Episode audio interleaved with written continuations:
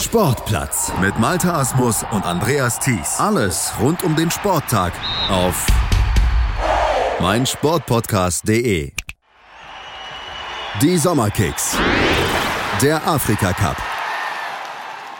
Am Wochenende geht es los, dann rollt auch beim Africa Cup of Nations der Ball. Die afrikanische Kontinentalmeisterschaft startet dann in Ägypten ihre mittlerweile 32. Auflage und das erstmals im europäischen Sommer und erstmals mit 24 Teams. Wir blicken voraus und bereiten euch hier im Sportplatz auf mein Sportpodcast.de auf dieses nächste Fußball-Highlight im Rahmen unserer Sommerkicks vor. Mein Name ist Malte Asmus und für den Africa Cup of Nations, da habe ich mir Unterstützung direkt aus Südafrika geholt und zwar von David Kappel, internationaler Fußball Redakteur bei Afrikas größter Fußballzeitschrift, Fußballplattform Soccer Laduma. Hallo David.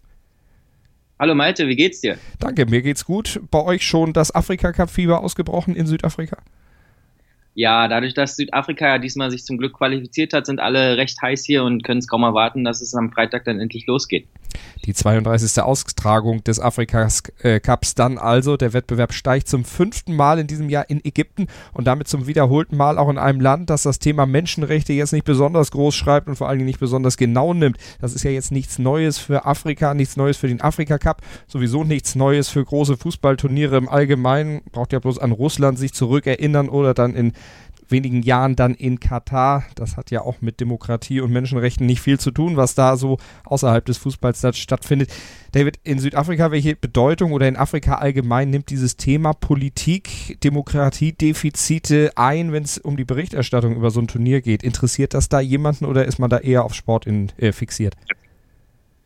Malte, um ehrlich zu sein, ähm, wird das Thema Politik und, und, Fußball hier sehr selten zusammengebracht. Ähm, ich glaube, hier sind alle ähm, recht an diese politischen, politischen Verhältnisse gewöhnt. Ähm, wir haben vorhin schon kurz äh, gewitzt, dass Südafrika eines der wenigen Länder in Afrika ist, das eine Demokratie hat und ähm, von daher ähm, wird hier in Afrika nicht wirklich darüber berichtet und aber scheint auch wirklich nicht so viele ähm, zu stören.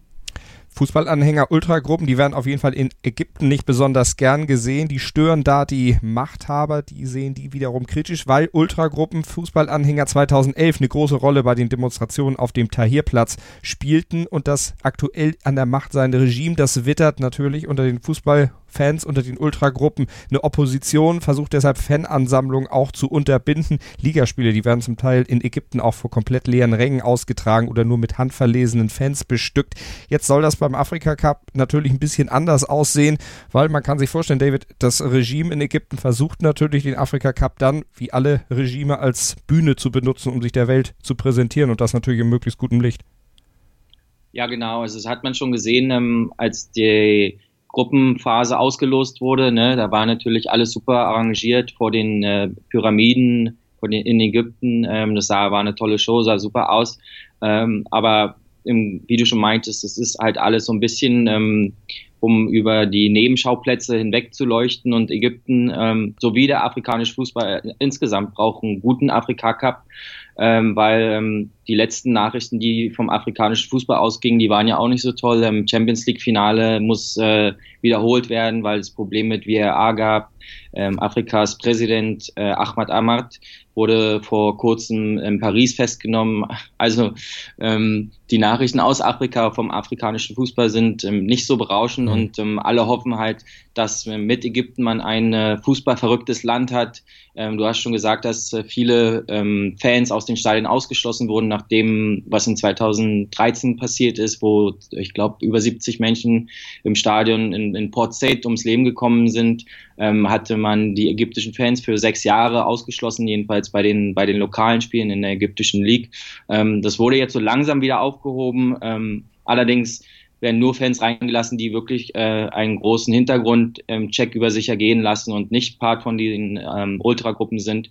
Von daher hoffen natürlich alle, dass äh, der Afrika Cup dieses Jahr ein großer Erfolg wird. Ähm, Afrikas Fußball braucht äh, ein gutes Turnier, Ägypten braucht ein gutes Turnier und natürlich CAF als ähm, afrikanische Fußballföderation braucht auch ein gutes Turnier. Und das wäre ja unter Umständen fast dann auch schief gegangen, weil eigentlich hatte man sich ja für dieses Jahr auf Kamerun als Austragungsort festgelegt, aber musste dann vor einem halben Jahr kurzfristig umswitchen. Da hat man Kamerun dann das Recht, diese Spiele auszurichten, entzogen die wurden einfach nicht fertig mit ihren Vorbereitungen. Ja, genau. In, in Kamerun, ähm, es sah am Anfang so aus, als würden sie die Stadien fertig kriegen. Ich glaube, im Oktober hat noch äh, Afri der Afrika-Präsident äh, Ahmed Ahmad gesagt, dass es kein Problem sein wird. Kamerun wird das Turnier hosten. Aber im November dann äh, wurde dann nochmal alles vor Ort besichtigt und da waren dann die Stadien doch noch nicht so weit wie anfangs ge gehofft. Und äh, zwei Stadien waren wohl auch in der Nähe von Konfliktregionen und deshalb hat man dann gesagt, nee, das wird uns zu heiß, wir müssen äh, den Afrika Cup woanders äh, stattfinden lassen. Und 2021 wird er dann jetzt nach aktueller Planung Stand jetzt dann in Kamerun stattfinden, aber in diesem Jahr in Ägypten. Ja, halbes Jahr Vorbereitung für so einen Afrika Cup. Ist Ägypten aus deiner Sicht von der Infrastruktur her insgesamt, von der fußballerischen Infrastruktur her im Besonderen in der Lage, so ein Event dann mit so wenig Vorbereitungszeit zu schultern? Ich glaube, sie sind in der Lage dazu. Die haben äh, ja den Afrika Cup vor kurzem gehabt. Ähm, ich glaube, es war 2006 haben sie den ausgerichtet.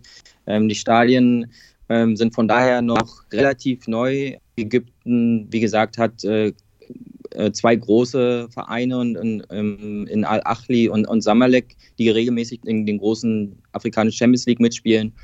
Ich denke, sie können es auf die Beine stellen, ähm, allerdings nicht ohne kleinere Sicherheitsrisiken. Ein großes Problem, was natürlich dann auch äh, zum Tragen kommt, ist die Sommerhitze, die dann äh, wirklich den Spielern dann äh, doch sicherlich ein bisschen zu schaffen machen wird, denn das ist ja eins der großen Themen bei diesem Afrika Cup 2019. Die CAF hatte vor wenigen Jahren entschieden, das Turnier nicht mehr im europäischen Winter auszutragen, sondern im europäischen Sommer, also sich dem europäischen Rahmenplan anzupassen, weil man den Clubs auch ein bisschen entgegenkommen wollte. Die Clubs, die ja vor allem für viele afrikanische Nationalspieler dann auch einfach der Arbeitgeber sind. Wie wird dieser Schritt in den Sommer zu gehen in Afrika insgesamt gesehen? Aus afrikanischer Sicht es, äh, wird es sehr kritisch beäugt, weil man eben sagt, ja, man passt sich immer mehr an die Europäer an. Auch das Format jetzt von 16 auf 24 Mannschaften äh, zu erweitern, ist ja äh, ähnlich wie äh, mit der Europameisterschaft. Viele der afrikanischen Ligen, die gehen eigentlich durchs Jahr weg. Also die fangen im Januar oder Februar an und gehen bis äh, Oktober, November. Das musste jetzt alles so ein bisschen umgeplant werden. Manche Ligen sind äh, pausiert. von daher, das große und ganze Feedback äh, hier vor allem von den, von den Fußballverrückten. Ist, ist nicht, so, nicht so toll, aber ähm, ich glaube, in, in, von meiner Meinung aus war es dennoch die richtige Entscheidung, weil, äh, wie du schon gemeint hast, die großen afrikanischen Spieler wie zum Beispiel Salah, Mane, die für Liverpool spielen, die haben halt ihren Verein einfach immer einen Monat gefehlt und das konnte natürlich im Titelrennen schon einen großen Unterschied machen, wenn eine Mannschaft wie Liverpool, ich glaube, die haben, die haben Salah, Mane, dann noch Keita und äh, Joel Martip, also vier Spieler, die eigentlich in der, in der ersten Mannschaft spielen, dann für einen Monat nicht da sind. Das ist natürlich nicht so toll und die Vereine bezahlen halt äh, die Gehälter der Spieler. Mhm. Von daher denke ich, dass es auf lange Sicht gesehen ähm, Sinn macht.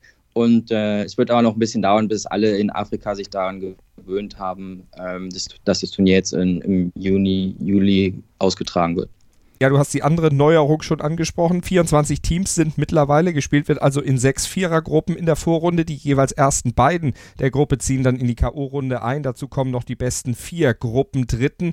Zehn ehemalige Champions sind insgesamt in diesen Gruppen vertreten, aber auch drei Debütanten, Burundi, Madagaskar und Mauretanien. Die sind jetzt zum ersten Mal dabei und Tansania gibt nach 39 Jahren das Comeback beim African Cup of Nations. Jetzt war das sportliche Niveau bei in vielen Vorrunden bei den Afrika Cups der letzten Jahre ja dann auch schon sehr überschaubar. Jetzt wurde aufgestockt. War das wirklich notwendig? Weil so richtig äh, mehr tollen Fußball wird man da sicherlich nicht zu sehen kriegen. Es wird sicherlich weiterhin so sein, dass da doch schon da sehr große Unterschiede zwischen den einzelnen Teams auftreten. Ja, ähm, also das kann man ein bisschen zweiseitig sehen. Äh, einerseits ähm, ist leider der Afrika Cup äh, dafür berühmt, dass es halt viele Spiele gibt, äh, in denen die Qualität nicht die allerbeste ist, in denen wenige Tore äh, geschossen werden. 0-0 oder 1-0 sind, glaube ich, die meisten Resultate in Afrika Cup History. Ähm, aber dadurch, dass jetzt natürlich ein paar der Schwächeren sich auch qualifiziert haben, äh, gehen hier viele davon aus, dass die großen Mannschaften wie Ägypten, Nigeria oder Senegal zum Beispiel, dass die dann äh, doch mehr Tore schießen als ähm, in, in, in vorherigen Turnieren, mhm. sodass äh, vielleicht äh, da eine größere Euphorie aus, aufkommt, als wenn viele der Spiele nur mit äh, geringen Toren äh, stattfinden werden.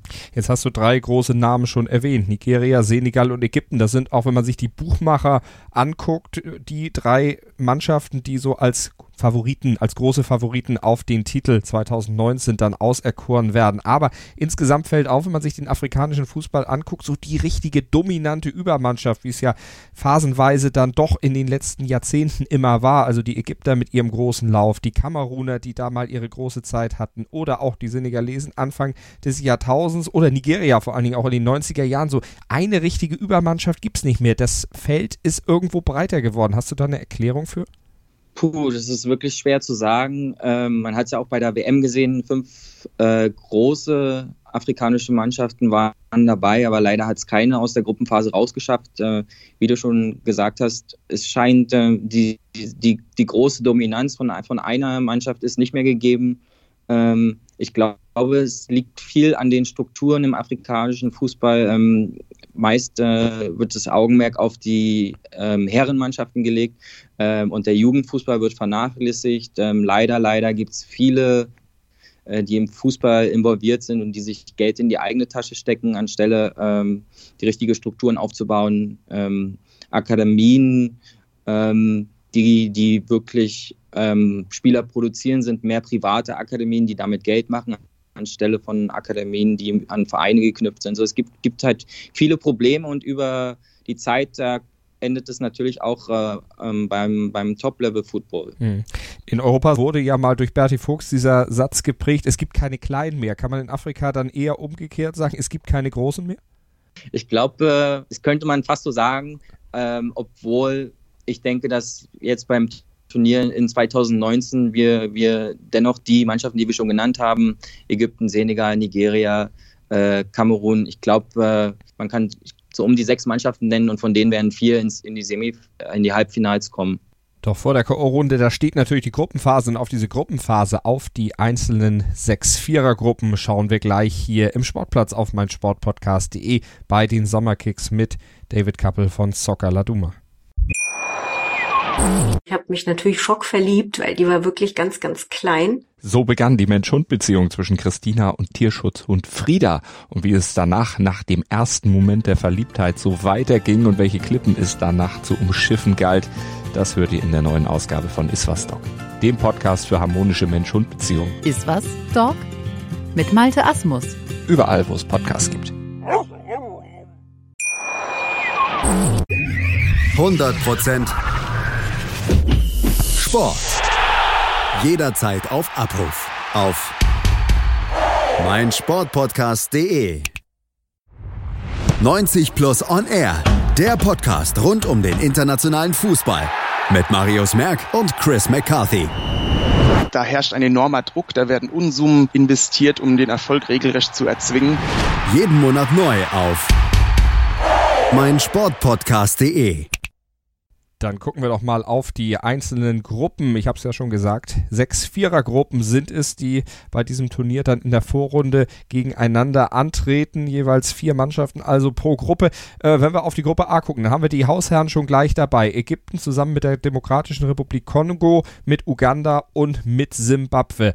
Wenn du da jetzt mal drauf guckst, die Ägypter mit Heimvorteil. Wie wichtig ist der für die und ist das für die letztlich, weil sie auch bei den Buchmachern schon als großer Favorit gehandelt werden, werden, letztlich schon der wichtigste Faustpfand, um diese Gruppe da äh, zu überstehen? Ja, ich denke, der Heimvorteil spielt eine große Rolle. Ägypten ähm, hat das Turnier ähm, viermal bisher äh, ausgetragen und allemal sind sie bis ins, bis ins Halbfinale gekommen. Dreimal haben sie das Turnier gewonnen äh, als Ausrichter. Ähm, da ist natürlich jetzt auch äh, recht großer Druck, ähm, weil die Fans eben ähm, was wir schon, was wir vorher angesprochen haben, durch diese ähm, Desaster und, und, und Stadionprobleme, die es da gab. Ähm, alle wollen positive Nachrichten äh, von Ägypten sehen. Mohamed Salah ist der große Star im afrikanischen Fußball, wurde ja auch äh, Afrikas Fußballer des Jahres. Ähm, von daher denke ich, dass äh, vieles spricht für Ägypten. Jetzt müssen sie es halt äh, nur noch auf dem Platz umsetzen. Mohamed Salah als großer Star, aber auch als einziger Star letztlich in der Mannschaft. Wie abhängig ist Ägypten von Mo Salah? Manche sagen zu abhängig. Das hat man ja auch bei der WM im letzten Jahr gesehen. Er konnte ja aufgrund seiner Verletzung aus dem Champions League Finale dann erst später richtig eingreifen. Zu spät, um Ägypten letztlich viel zu helfen. Ja, genau. Also ich hätte jetzt auch äh, die w WM angesprochen, ähm, weil äh, da war Salah verletzt und man hat halt gesehen, wie abhängig dann doch die Mannschaft ist. Ähm, es war natürlich, ähm, seine Verletzung kam erst kurz vor, vor der WM. Man hat noch gehofft, er würde es äh, rechtzeitig wieder schaffen. Äh, leider in, ähm, war er dann doch nicht fit genug und in, in seiner Absenz ist kein anderer nach vorne getreten und hat das Team tragen können. Wenn man auf die Spieler vom, von Ägypten guckt, sind viele ähm, aus der ägyptischen Liga selbst. Die spielen für die großen, zwei großen Mannschaften, Al-Achli und Samalek. Und dann gibt es noch ähm, Mohamed Al-Nani, äh, ich glaube, nach Salah ähm, mit einer der wichtigsten Spieler in, in der ägyptischen Team. Ähm, Ahmed Ghazi äh, hat auch viel Erfahrung. Ähm, aber wie du schon sagst, also Ägyptens Turnier wird äh, sehr, sehr davon abhängig sein, wie gut Mohamed Salah ähm, zurechtkommt. Mhm. Neuen Trainer hat Ägypten ja auch. Nach der WM 2018 wurde Hector Cooper gefeuert. Nachfolger wurde Javier Aguirre. Der hat ja mit Mexiko auch schon durchaus Erfahrung in Kontinentalwettbewerben sammeln können. Den Gold Cup ja schon mal gewonnen 2009. Da war er erfolgreich mit den Mexikanern. Hat auch den Asian Cup schon mal gecoacht. Da war er mit den Japanern mit dabei. Also der kennt sich bei Kontinentalmeisterschaften wirklich gut aus. Mal sehen, was er aus der Mannschaft dann rausholt in Ägypten. Der Druck auf jeden Fall auf ihn wird groß sein. Wenn du dir die Konkurrenz in der Gruppe anguckst, Demokratische Republik Kongo, Uganda und Simbabwe, wie schätzt du die weiteren Teams da ein? Ähm, ich glaube, die Demokratische Republik Kongo ähm, wird äh, äh, ganz gut in der Gruppe zurechtkommen. Ähm, die waren ähm, 2015 im, im, Halbfinale, 2017 glaube ich im, im Achtelfinale. Die haben eine recht gute Truppe zusammen ähm, die auch schon länger zusammenspielt. Ähm, in Südafrika gucken alle auf Simbabwe, weil ähm, Simbabwe hat 13 Spieler äh, im Kader, die halt hier in der südafrikanischen Liga spielen, die viele sagen, ist die stärkste auf dem Kontinent. Ähm, Simbabwe ist quasi von allen südafrikanischen Ahnern das, das zweite Team. Ähm, Uganda ist immer sehr dafür be berühmt, ähm, dass sie hinten sehr, sehr gut stehen. Also die haben in der Qualifikation viele Spiele zu Null gespielt. Ähm, es wird eine interessante Gruppe. Ich denke, Ägypten wird Erster sein ähm, und ähm, danach sehe ich Kongo mit leichten Vorteilen. Aber selbst Simbabwe und Uganda könnten es auch aus der Gruppe rausschaffen. Bei Simbabwe natürlich einer, der besonders ins Auge sticht, Knowledge Musomna. Äh, fünf Tore in der Qualifikation geschossen, ansonsten für Anderlecht in Belgien erfolgreich, kennt man ja auch in der Bundesliga noch diesen Namen. Und bei Uganda der Torhüter Dennis Onyango, den kennst du aus Südafrika, der spielt bei Mamelodi Sundowns. Genau, der spielt bei Mamelodi Sundowns. Ähm, ist für mich einer der besten Torhüter ähm, auf dem Kontinent. Und wie gesagt, er spielt eine große Rolle da, dabei, dass Uganda hinten sehr gut äh, steht und, und recht wenige Tore kassiert. Und der Trainer bei Simbabwe, Sunday Shitsambwa, der wurde nämlich eigentlich für zehn Jahre gesperrt, weil er 2009 in einen Matchfixing-Skandal verwickelt war. Das ist nicht der einzige Trainer beim Afrika Cup, der schon mal was mit Matchfixing zu tun hatte. Das können wir gleich sehen, wenn wir in die Gruppe B gucken, die ausgefüllt wird von Burundi, Guinea, Madagaskar und Nigeria. Ich glaube, da können wir sagen, Nigeria der ganz, ganz große Favorit. Ja, definitiv. Also ich glaube, äh, wir haben bei der Auslosung gesehen, äh, Nigeria hat einen deutschen Coach mit, mit Gernot Rohr äh, der, glaube ich, sehr, sehr gute Arbeit dort leistet. Ich habe auch schon öfter mit ihm persönlich äh, gesprochen. Ähm, und als äh, Nigerias Gruppe ähm, dann am Ende feststand, ist, ist, die Kamera so ein bisschen auf ihn rübergeschwenkt und man hat gesehen, dass äh, da schon ein kleines Lächeln bei ihm und den, der Fraktion von Nigeria im Gesicht war, weil eben mit Burundi und Madagaskar sind zwei Mannschaften, die zum ersten Mal dabei sind. Ähm, und Nigeria ist ja der haushohe Favorit in, der, in Gruppe B. Nigeria ja auch ungeschlagen in Länderspielen seit der WM 2018, seit man da gegen Argentinien das letzte Spiel verloren hatte. Gernot Rohr, einer, der mit allen Wassern gewaschen ist, der ja in Frankreich auch schon sehr viel trainiert hat, sich auch in Afrika mittlerweile sehr, sehr gut auskennt. Du hast sein leichtes Lächeln angesprochen. Trotzdem stapelt er tief. Ja, ich glaube, er versucht sein Bestes, dass da nicht zu großer Druck in Nigeria aufkommt. Ähm, gerade weil sie so gut äh, durch die Qualifikation sind. Die haben ja Auftaktspiel gegen Südafrika verloren und haben dann aber danach äh, sich qualifiziert mit einem Spiel noch, noch ausstehend, ähm, soweit ohne Probleme. Die haben natürlich auch viele große Spieler äh, in der Mannschaft. Ähm, viele kennt man aus der Premier League, Wilfried Ndidi, mhm. John Obi Mikel, ähm, Alex Iwobi, ne, der Neffe von JJ Okocha. Ähm, von daher ähm, stapelt er tief, aber ich glaube, er weiß ganz genau, wie stark äh, seine Mannschaft ist und insgeheim, ähm, wenn die Medien nicht zu viel, zu großen Druck auf, ausüben würden, würde, glaube Herr Rohr auch sagen, wir wollen den Afrika Cup mhm. dieses Jahr gewinnen. Zumal, wenn man mit zwei absoluten Newcomern, mit zwei Debütanten in die Gruppe gelost wird, Madagaskar und Burundi, dann ist natürlich diese Hürde erstmal so auf dem Papier gar keine. Was traust du denn den beiden Debütanten zu? Ähm, ist für mich schwer zu sagen. Ähm, ich kenne beide Mannschaften leider auch nicht allzu gut. Ähm, ist natürlich für beide so eine Art ähm, Fairy Tale Geschichte, dass sie jetzt sich zum ersten Mal qualifiziert haben. Da kann natürlich eine große Euphorie auskommen, aufkommen, wenn sie sich so ein bisschen in, in diese Euphorie reinspielen können. Ähm, haben sie natürlich eine Chance, ähm, gerade weil ja auch, wie du schon gesagt hast, die vier ähm, besten drittplatzierten Mannschaften auch noch in die, in die Knockout-Stage kommen wenn wir da nochmal auf ein paar Namen gucken, also Burundi mit Stoke City Stürmer Saido Barahino, das ist vielleicht einer, den man so ein bisschen auf der Rechnung haben sollte. Der hatte ja ursprünglich mal in England U21 sogar gespielt, ist aber jetzt dann eben doch in sein Heimatland zur Nationalmannschaft zurückgekehrt. Burundi also mit ihm im Sturm vorne und bei Guinea, da können wir mal auf den Trainer gucken. Das ist nämlich einer, der auch in einen Matchfixing-Skandal verwickelt war, Paul Putt, der Belgier in seiner Heimat, ich glaube 2006 war es, dass da die diese Untersuchung gegen ihn eingeleitet wurde. Er wurde im Anschluss auch gesperrt für Tätigkeiten in seinem Heimatland, hat sich dann so ins afrikanische Exil begeben, ja, und sich da dann auch auf nationaler Ebene und auch in Nationalteam-Ebene ein bisschen verdingt. Jetzt ist er in Guinea eben heimisch geworden. Guinea dann die zweite Kraft. Ja, also wenn man sich den Kader auch anguckt, äh, man kennt Nabi Keita noch aus der Bundesliga, der war ja jetzt mit Liverpool Champions League-Sieger geworden. Ähm, man hört, es hört sich so an, als ob er fit wird mhm. fürs Turnier. Er hatte sich ja kurz vor Ende der Saison verletzt. Ähm, dann kennt man natürlich Ibrahima Traore von Borussia Mönchengladbach. Also die, Niger die guineische Mannschaft ähm, ist schon noch ein anderes Kaliber als Burundi und Madagaskar, muss man ganz klar sagen.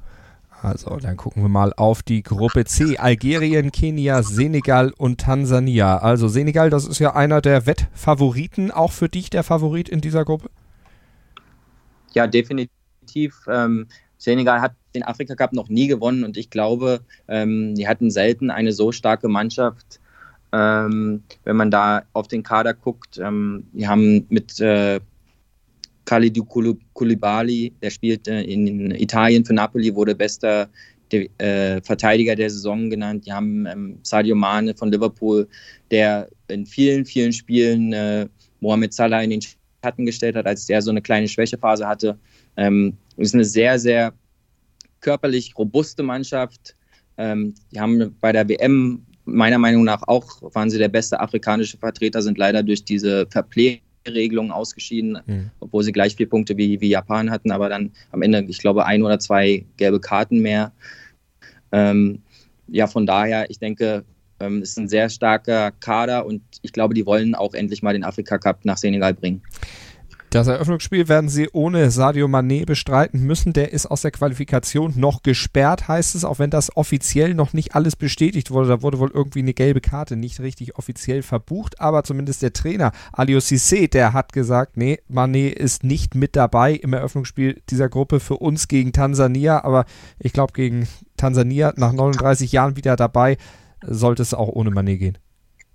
Ja, ich glaube auch, und äh, ich glaube, da will man einfach gar kein Risiko eingehen, dass äh, dann im afrikanischen Fußball kommen leider Dinge oft erst hinterher raus und dann äh, wird irgendwie Protest eingelegt, dass Mane ähm, nicht hätte spielen dürfen und dann ähm, würden sie die Punkte abgeschrieben bekommen gegen Tansania. Die, ich glaube, ähm, die, die können sie auch ähm, ohne Mane, Mane schlagen. Die sind mhm. bei Weitem viel, viel stärker, immer noch ohne den Liverpool-Spieler. Hinter Senegal Algerien mit Riyad Mahrez von Manchester City.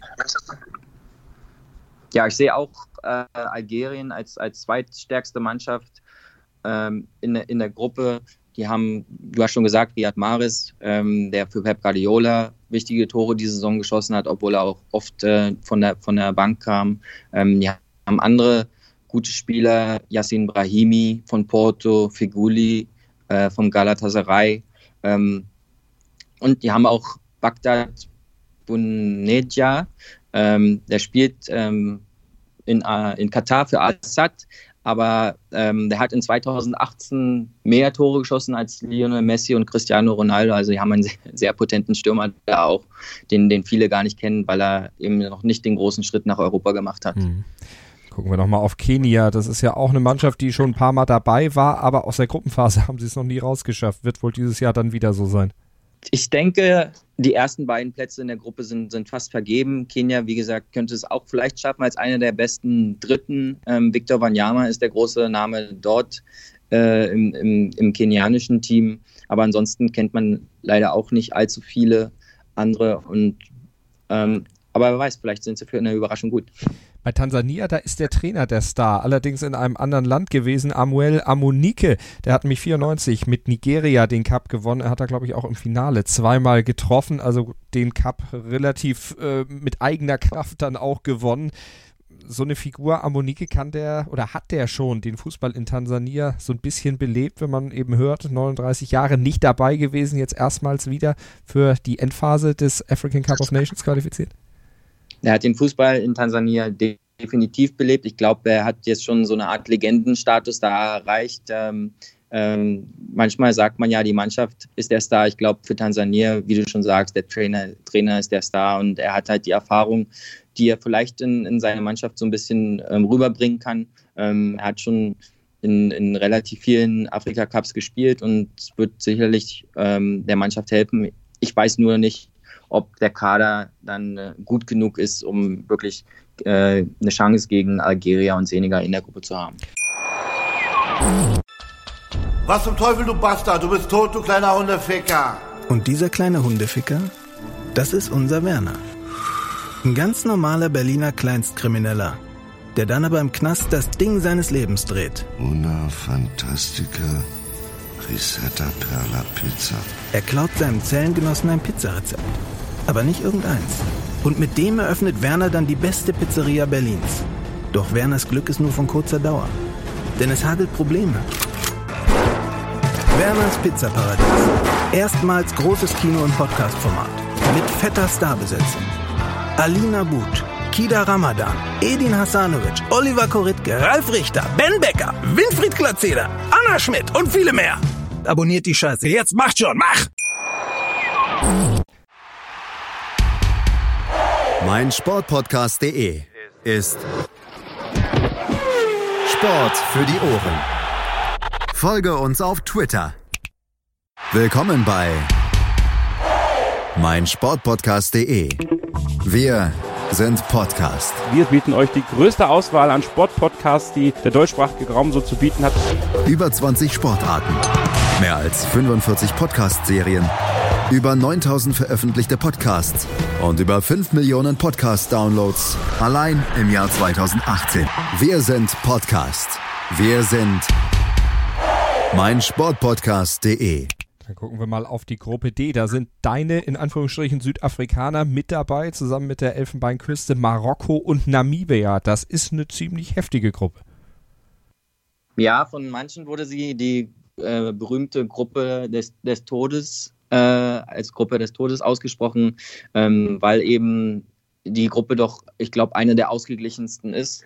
Ähm, in Südafrika, wie gesagt, ist eine große Euphorie da, auch, aber auch eine große Erwartungshaltung, endlich mal wieder was zu erreichen bei einem, bei einem Turnier. Aber es wird nicht einfach, gerade mit äh, Marokko und, und, der Elfenbeinküste ähm, in der gleichen Gruppe. Südafrika letztes Mal ja nicht mit dabei gewesen, diesmal auch eher spät sich qualifiziert. Ja, ähm, das Problem mit Südafrika war, ähm, dass man gegen Nigeria, wie gesagt, das Auftaktspiel in Nigeria zum ersten Mal überhaupt in Nigeria gewonnen hat, aber ähm, danach gegen schwächere Mannschaften in der, in der Qualifikationsgruppe so, auch so, selber so ein bisschen geschwächelt hat.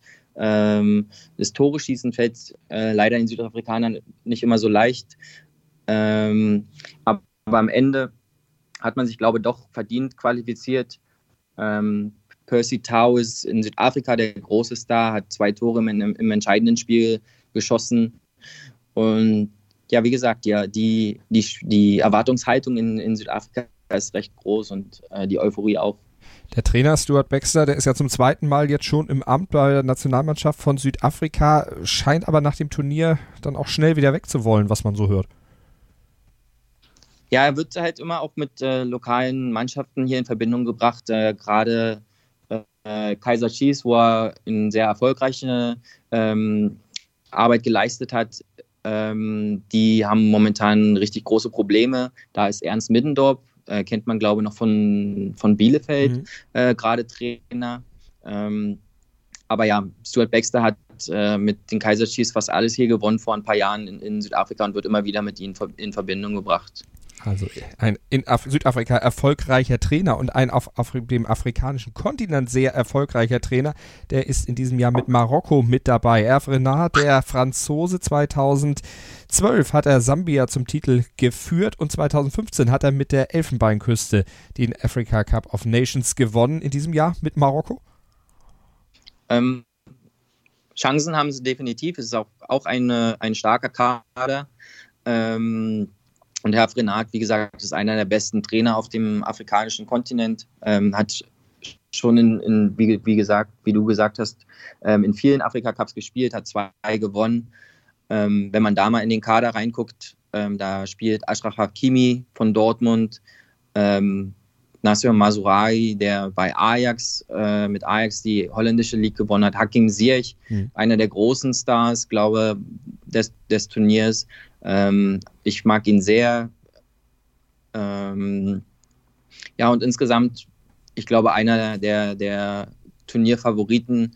Ähm, ich denke, Marokko wird es definitiv äh, ins, ins Halbfinale schaffen, wenn, wenn nicht äh, sie vorher schon gegen eine großen anderen großen Mannschaften treffen. Eine der großen Mannschaften war früher mal die Elfenbeinküste, wie eben gehört, äh, mit Erfrenat 2015 dann auch den Titel gewonnen. Was traust du der Elfenbeinküste in diesem Jahr zu? Ähm, die Zeiten, die großen Zeiten der Elfenbeinküste sind so ein bisschen vorbei, die sind ein bisschen im, im Umbruch.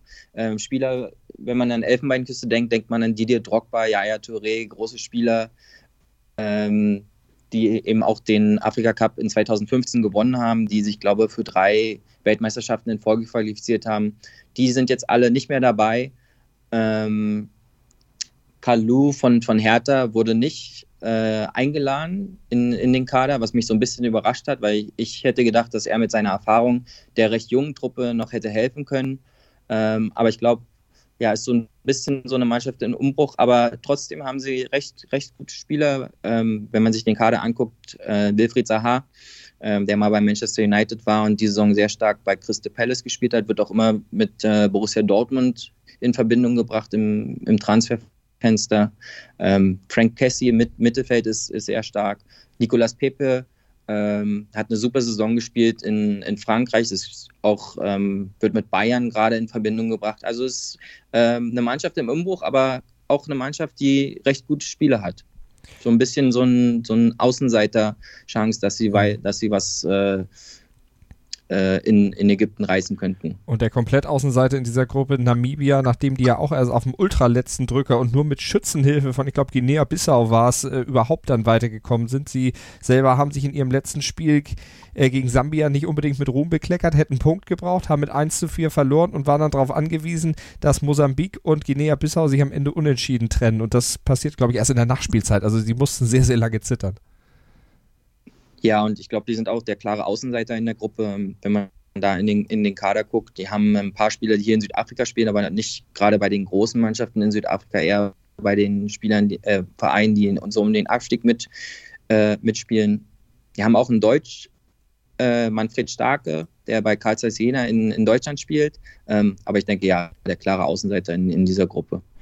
Da gucken wir auf die Gruppe E. Angola, Mali, Mauretanien und Tunesien. Vom Gefühl her würde ich jetzt sagen, Tunesien mit Alain Giresse als Trainer, der ehemalige französische Superstar der 80er, favorisiert. Wie würdest du es einschätzen? Das ist eine Gruppe, die ganz schwer so für Außenstehende einzuschätzen ist. Ja, auch für mich, also wirklich nicht so einfach zu sagen. Tunesien, würde ich sagen, ist, ist der klare Favorit, auch gerade weil sie bei der WM dabei waren, dort ähm, recht, recht gut gespielt haben.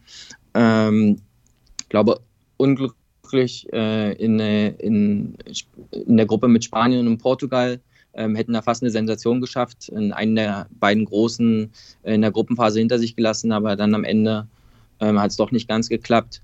Ähm, dennoch, ähm, Tunesien ist, glaube ich, die zweithöchst ähm, gerankte Mannschaft in den in, afrikanische Mannschaft in den, in den FIFA-Rankings und von daher ähm, denke ich auch, dass die, die Favoriten in, in Gruppe E sind haben ja auch schon mal den Cup äh, sich gesichert. 1992 war das also eine ganz, ganz schwierige Gruppe. Gruppe F, äh, die ist dann vielleicht schon wieder ein bisschen einfacher, weil da zumindest zwei große afrikanische Mannschaften der letzten Jahre mit dabei sind. Kamerun und Ghana nämlich. Und dazu gesellen sich Benin und eben Guinea-Bissau, über die wir eben schon mal kurz gesprochen haben. Genau, und Kamerun hat auch einen sehr bekannten Trainer, Clarence Seedorf, ähm, der früher bei AC Milan, Real Madrid gespielt hat. Ähm, ich glaube, ähm, er leistet dort auch ganz gute Arbeit. Natürlich ist die Erwartungshaltung bei so einem großen Namen als Trainer ähm, auch recht groß. Ähm, Kamerun geht ins Turnier als, als Titelverteidiger ähm, und sollte es definitiv aus der Gruppe rausschaffen, zusammen mit Ghana. Und sie haben ja auch einen guten Rückhalt. André Onana, der äh, Torhüter von Ajax Amsterdam, der es ja auch dann ins Halbfinale der Champions League geschafft hat und ja eine ganz seltene Spezies ist, nämlich ein guter Torhüter aus Afrika, wenn man diesem uralt Klischee dann mal folgen darf, dass da doch nicht gerade die besten Torhüter rumlaufen.